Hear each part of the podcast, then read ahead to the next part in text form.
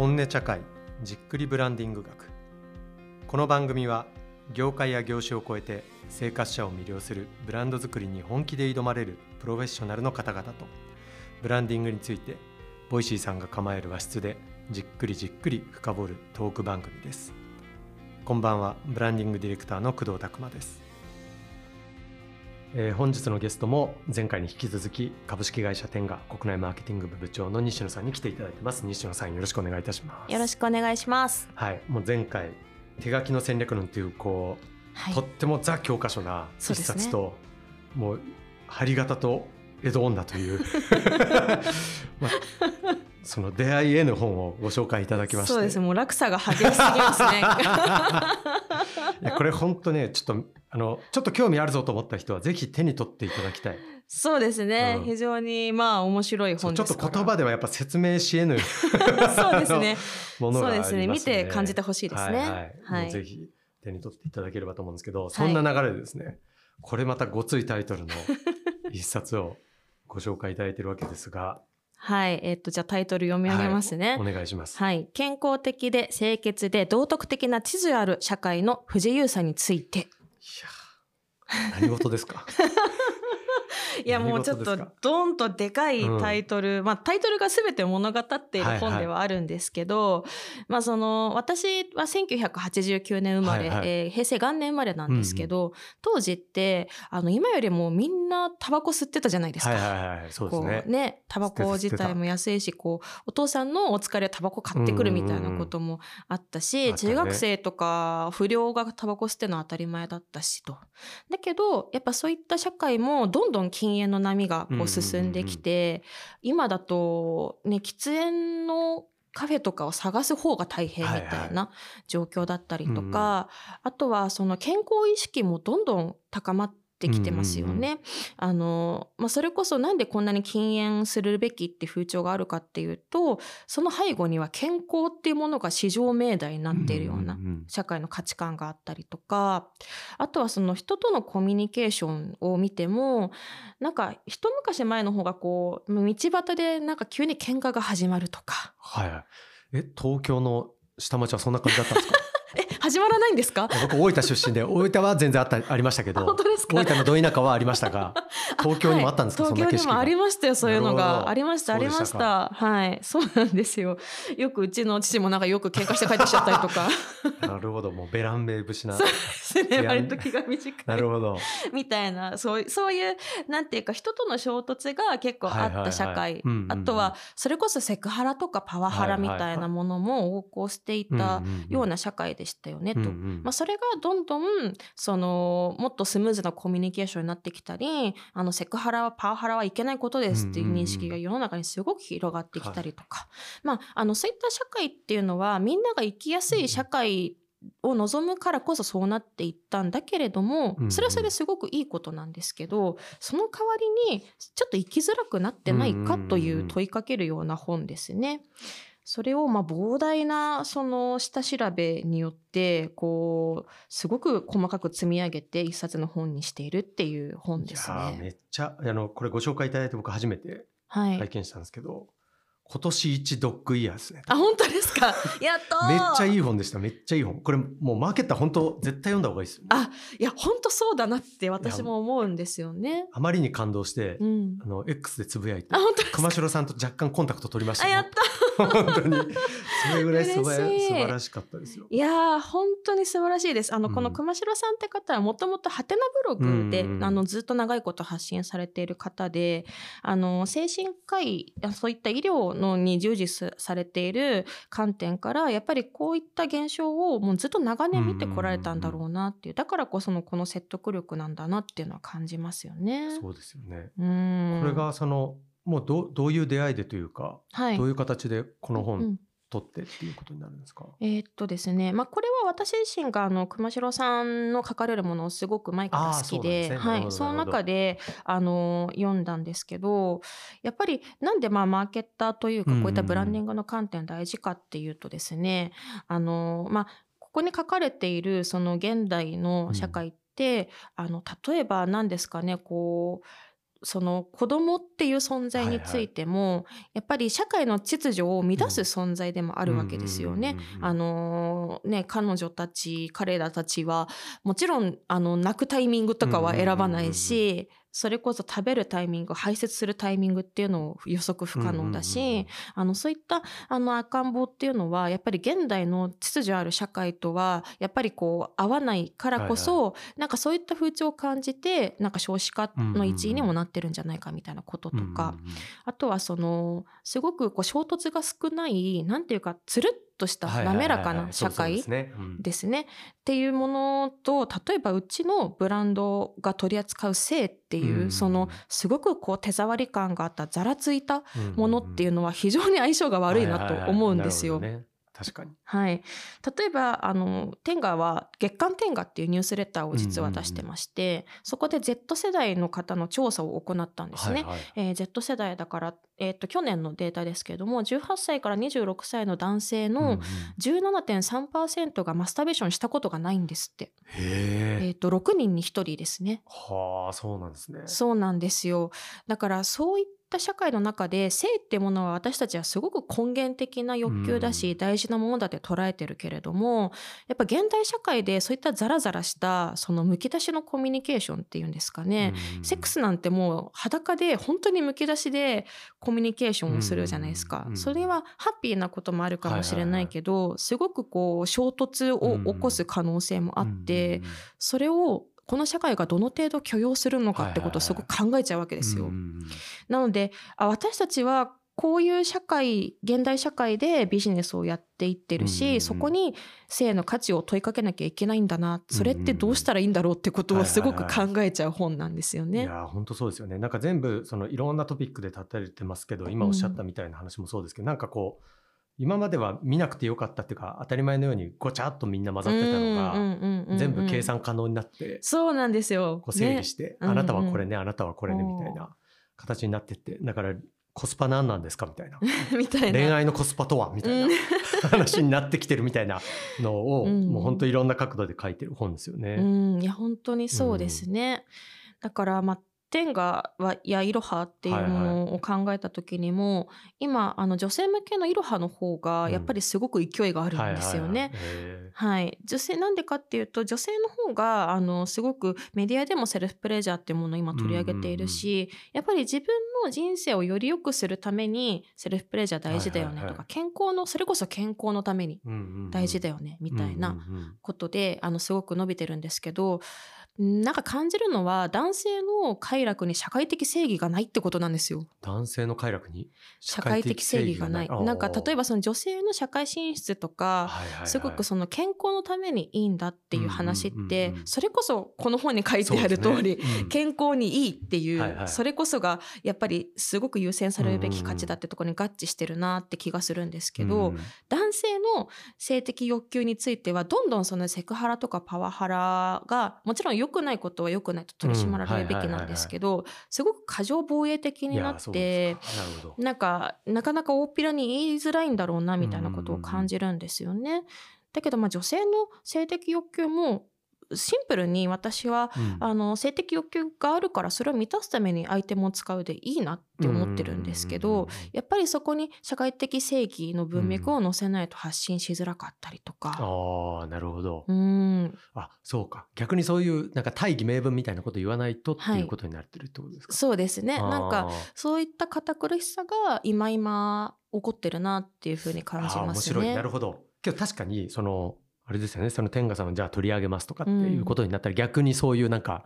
多様性の時代みたいな文脈でこうバーンって出たりとかされるわけですけど、まあけどそ,、まあ、それはそうだけど、もう普通に楽しいからじゃんみたいな。そうなんですよ。なるほど。それって結局お客様の機能的ベネフィットと違うよねみたいな。はいはいはいはい。いやめちゃくちゃそうそうですよね。そうなんですよ。なのであの、まあ、メディア掲載とかこういった話題になることって、あの認知を取る上ではすごくいいじゃないですか、あなんかあれこの間どっかメディアとか SNS で見たなみたいな、それはすごくいいことなんだけど結局あのこういったセルフプレジャーアイテムってプレジャーを得るためのアイテムだからそれがどんなにいいものかっていうことそういったところまで深い認識まで持ってもらうのとはまたフェーズが違うんですよね。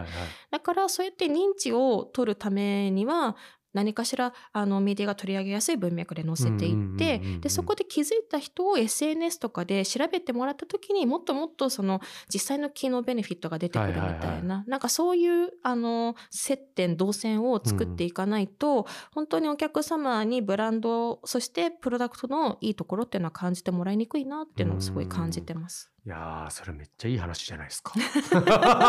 いやけどいやけど本当そうですよね。いやなんか僕が、まあ、男性だからっていうのもあるかもしれないですけど、はいはい、やっぱりこう取り上げる側のリテラシーとしてもどうしどうしてもまさにおっしゃってるみたいに、うん、正義正義主義、うん、まあそれこそこの本で否定してるあのこの本読んであめっちゃそうだよなと思ったらなんか多様性多様性言うとりますが、健康だってこと自体は誰も否定できなくなっちゃってますねみたいな話はまあ、それこそタバコ吸ったりとかっていうようなこととかって、ね、はい健康じゃないみたいな感じで はいダメみたいなそれこそ性のアクティビティみたいなのも、うん、これもなんか健康にいいんですみたいな文脈もあるじゃないですか。はいはいはい。まあ、それも別にいいかもしれないけど。いいかもしれないけど。それになんか包み込まれちゃうと、うん、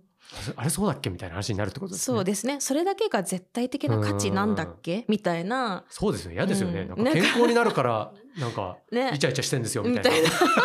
ふざけんなよって感じですよね。つまんのみたいな感じになっちゃう。のもなみたいな。なるほど、なんかそう本当の多様性って多分そういうものではないはずで、ある意味その自分が嫌だと感じたことを人がしていてもそれは多様性だからお互いほっとくっていうことがあっていいはずなんですけど、なんかそうはなってないなみたいなことを感じながら日々なんか PR してますね。あそうか。だから最後の広告をバーンと出すとか、うん、そういうようなところにあるものってそういう楽しいとか、ちゃんとベネフィットのところにどう落とすかっていうのが、いろいろ求められてるってことなんですね。そうですね求められてますね。そうか。うん。まあでも今はあの本当にイロハのアイテムは特に SNS での、あのえっとオーガニックというか、いろんなあの UGC だ。UGC。はい。はい、UGC が本当に増えてます、うんあ。みんなが勝手に。みんなが勝手に上げてくれてるっていうのが本当に増えてて、はい、あの、それこそ私が入社した頃って SNS で発信してくれる人って、うちみたいなメーカーの人か、はいはい、それか婦人科医、お医者さんか、もともとそういったライターさんで、こういったあの性的なネタをいろいろ書いてくださってる人くらいしかいなかったんですよ。やっぱりこのアイテムってものを発信するだけで、それはあの自分が見られたい自分ではなくなってしまうし、今だってデケートゾーンソープとか当たり前にドラッグストアに置かれてますけど例えばあのインフルエンサーマーケティングあのインスタグラマーさんに投稿してもらうみたいなものも、はいはい、まだ出始め2017年頃はもう本当に NG が多かったです。あそうなんですか。はいしかも引き受けてくれても SNS あのインスタとか見ると「えうちの商品入ってないんだけど」みたいな、引き受けたのに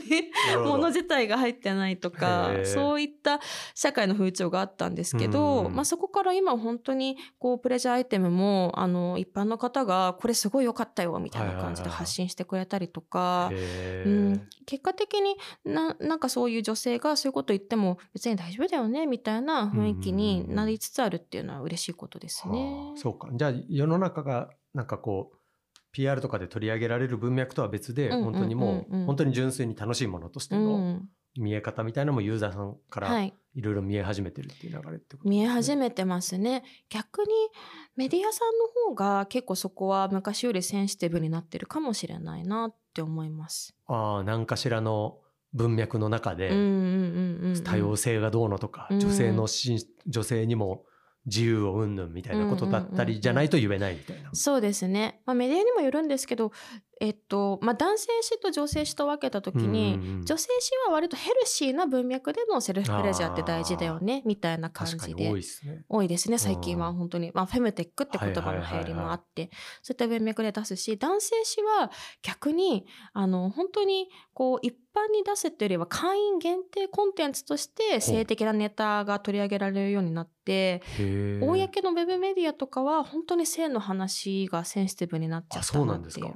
うん、風潮があります。えそれはもう西野さん始められてから、うんうん、この56年で結構変わさらにみたいなそうですね。空気を感じるところですか、うん、感じますね。うん、男性向けメディアの勢いが本当になんか、まあ、性的な、ね、領域に関するあの勢いがなんかどんどんこうしぼんでってる感じがしますね。ああそうなんだ。なるほど。やけど本当その、まあ、天賀さんのお話もそうですし、うん、なんかマーケッター必読せよって今日何度も言ってるんですけど。やけどなんか僕とかこれ読んで、うん、いやだから西野さんが今お話しされたようなこともまさにそういうことだなと思うんですけど、うんうん、なんかやっぱりこう思考停止で勝手に受け入れている、うん、まあ、この本の中だと長寿化とかいろんな表現で言ってますけど自分の思考のプロセスに気づいたら入り込んじゃってるロジックみたいなのがいろいろあるぞみたいなことを言ってきていて、まあ、要は健康とかも確かに、ね、確かに健康いい方を選んでるわみたいな 感じのこととか、うん、けど僕とかあの5歳の娘がいるんですけど、はい、これ読んでめちゃくちゃ思ったのは、うん、公園で、うんうん、あのあのブランコの後ろに、みんな大人いるんですよ。ああ危ないから。うん、もう、うんうん、それ自分の子供と重ね子供時代と重ねると、うん、そんな景色なかったんですよ。そ うですよね。普通になんか転んで歯折ったやつとかいましたよね。都内都内の公園、うん、マジで子供が多いように見えて、うんうん、親がでかいから多いように見えるだけで。いや本当ですよ。遠目でなんか人が多いに見えるけど。そうそうそうだからもう本当なんかこれ読むまではそれ当たり前だと思ってたから、うんはいはい、もうずっと後ろで行くぞっつってもひたすら、もうそれこそ腱鞘炎になるぐらいずっとブランコ押すんですけど僕とか。はい、けどそれをみんなパパママがやってんですよ。うん、朝から晩まで。大変。これこれ確かになみたいな。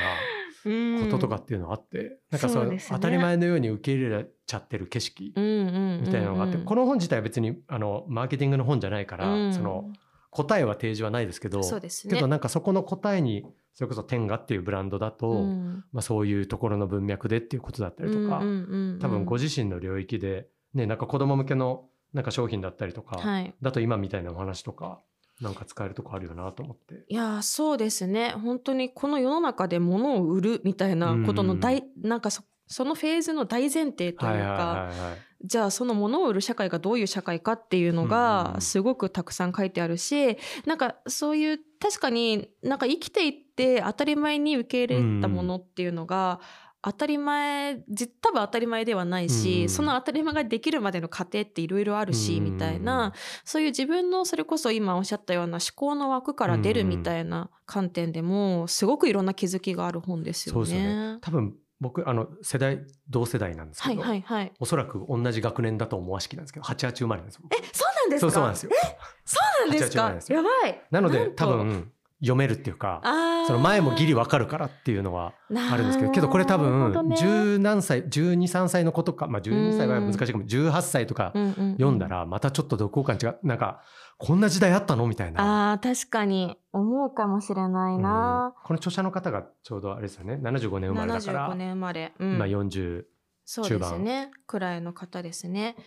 あなんか今思い出したんですけどあのこの VC で以前あのニューピースの高木さんが出られてて希望の国のエクソダス紹介されてたんですけど、あの高木さんみたいな全く同じ体験を私もしててへそうなんです、ね、私の場合の高校2年生でしたかね、ちょうど希望の国のエクソダスって村上龍さんの小説をね、読んであの本当にもう面白すぎて徹夜しながら読んだの今でも覚えてるんですよ。少女ですねななんですけどやっぱりそこでも書かれてる、まあ、ここの国には希望だけがないっていうようなああいうなんか時代のニュアンスとかすごいなんかわかるなって思って。そうなんだ。そうなんですよ。そうか。じゃあその性のことに今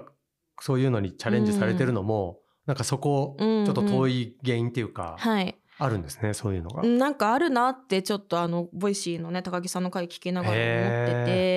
なんか本当に物質的にすごく満たされているのに、こんなになんていうか満たされないみたいな気持ちを抱えてる人が多い時代ってどういう時代なんだろうみたいなことを思っていて。でまあその多分高木さんの場合はその希望っていうものをいろんなビジネスをサポートしたりとか、形作ってことで実現してると思うんですけどやっぱりコミュニケーションが私私は圧倒的に足りない時代なんだなって思うんですよ。コミュニケーション。コミュニケーションが、うんうん、そのいやコミュニケーションって言っても SNS で日々みんなねコミュニケーションはしてるんですけど、うんうん、例えば性の話って、はいはい。すごくこうカップルで例えばセックスレスで片方が不満を抱いてるって場合に、あのコミュニケーションの型ができてないんですよ。なんていうか一方的な不満を言っちゃったりとか、はいはいはい、こちらが建設的に話しているけど、うんうんうん、相手が自分のプライドを傷つけられたと思って話し合ってくれなかったりとか、そういうあの人と人がむき出しでコミュニケーションする時の型っていうのが全然ないなって感じてて。うんうん、なるほどなるほど。なのでそれはつるっとしてる滑らかな社会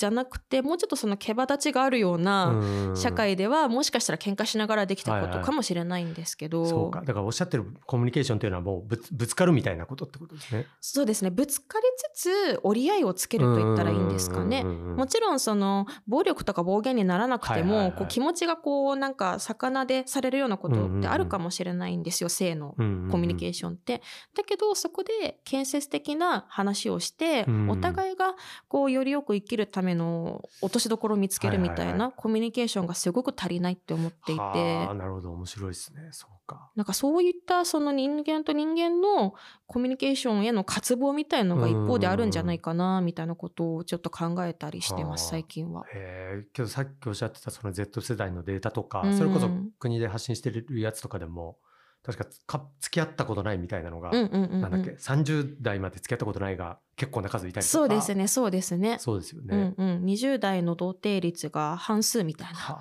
ことだったりとかねありますね。だからそそういうのも別にそのまあそれそれだけ切り取ると、うん、なんかこうセクシャルな話で終わっちゃうけど、っていうよりはまあ根本その確かにコミュニケーションしてないってことですもんね。うん、そうだと思います。いやもちろんその自分で別にしたくないと思ってやらないのはもう全然それで OK だと思うんですけどなんかそういうあんまりこう人となんか仲良くしましょうとか、うんうん、あのなんだろうこう心地いいコミュニケーションを心がけましょうっていう社会の圧が強ければ強いほど、そのすごく一対一の濃密なコミュニケーションとか何かしらのその共同体でのコミュニケーションみたいなものってどんどん希薄になってていって、なんかだからこそその希薄になった部分をそのつるっとした心地いいコミュニケーション以外のコミュニケーションの取り方がわからないというかだけどそこがもしかしたら求められてるのかもしれないなっていうこれはもう全く何のデータもないというか、自分の直感的な部分ですけど。うん、けどそれこそ僕らあの同世代としてあの、うん、なんかインターネットとかも、はい、まあ、この本でもそのことを触れてますけど、うんうんなんか昔はもっとぐちゃぐちゃしてて、なんかね、匿名でなんかもっとやばいやり取りとかの、なんかネットワーキングとかの世界もあったけど、うんうん、なんかそことかは、あの別にオンラインだけど、はい、多分今よりはつるっとしてないというか。そうですね、ギスギスもしてるけど、うん、ちょっとごちゃごちゃした。まあなんかすごい喧嘩起こったりとか、なんか今のあの単にこう、なんか炎上して批判しまくってとはちょっと違いますよね。そうですね。なんかもういいも悪いも雑多にいろいろあるみたいな。で、それが許容されてるみたいな空間だと思いますね。はいはいはい、そうか。だから天下でなさってることとかっていうのもそういう、うん、まあ性っていうジャンルだけど、もっと広くこうコミュニケーションっていう意味で言うと、うんうんうん、もっといろんな人と人とのつながりとか、はい、出会いとか、まあ、だからそれが別に人がいなくても一人でプレイするってことも含めて、そうですね、うん、なんかやっぱり世の中にある性の話ってすごく下品なものかすごく真面目なもの、その性暴力防止とか性教育みたいな感じのすごく両極の話が多いのかなって思うんですけど。そうですね。ねその真ん中がないというかそこ天下はやっぱそこの真ん中のコミュニケーションを目指したいなっていう気持ちがあるんですよ。あなるほど。けどたしあそっかそういうことなんですね。うんうんうん、そうか性教育足りないですね日本人はってなって、うん、小学校に性教育導入みたいな、うんうん、そうそういう硬い話みたいなのもあるけど。それもねそれもあるしうちも性教育のサイトとかあるんですけど、うんうんうん、多分もっと一般のいわゆる一般の人が馴染みやすいコミュニケーション、はいはいはい、もっとマスに響くコミュニケーションっていうのは別にあるよなみたいな。はいはいそれこそこの江戸時代の春画のやつはなんか、まあ、そその本にダイレクトには書いてないんですけど要はなんか思ったのはジャンプみたいなノリである感じですよね、うん、この世界線っていうのは。っていう感じですね、そのくらい身近なものみたいな世界線ですね。うんうん、あだからそうか。さっきおっしゃったコミュニケーションの型みたいなのも、うん、結局多分そういう春画とかわかんないけど、なんかいろんな人の色恋沙汰とかそうですね。そういうのを見てて学ぶみたいなことだったりとか、うん、そうですね。身近にあればあの、ま、なんかスッと入ってくる部分もあるだろうし、はいはいはい、そのコミュニケーションの土台がまるっとないみたいな状況には多分ならないと思うんですよね。まあ、だからこそ多分そういった今って言ったらもう完全にあれは性暴力だみたいなことも起こってたと思ってそういう悪い側面もあるんですけどやっぱりあのコミュニケーションの雑多さみたいなものはなんか学ぶべきことも多いんだろうなっていう感じます。いやめちゃくちゃ面白いですね。ありがとうございます。すごい脱線しちゃった。いやいや全然全然。いやけどだからそういう視点でやっぱり見て作っていくっていうものじゃないともうブランド作ってても面白くないですよね。ね。いやそうなんですよ、うん、本当にすごくこう心の人の心のひだに入るようなものかなって思うんですよね。いい話や。なるほどありがとうございます。ありがとうございます。もうこの本の話を入り口にちょっと次回はぜひもう少しじっくりですね、本音の部分を聞ければと思っております。はい。ということで今日のゲストは西野さんでした。西野さんありがとうございました。ありがとうございました。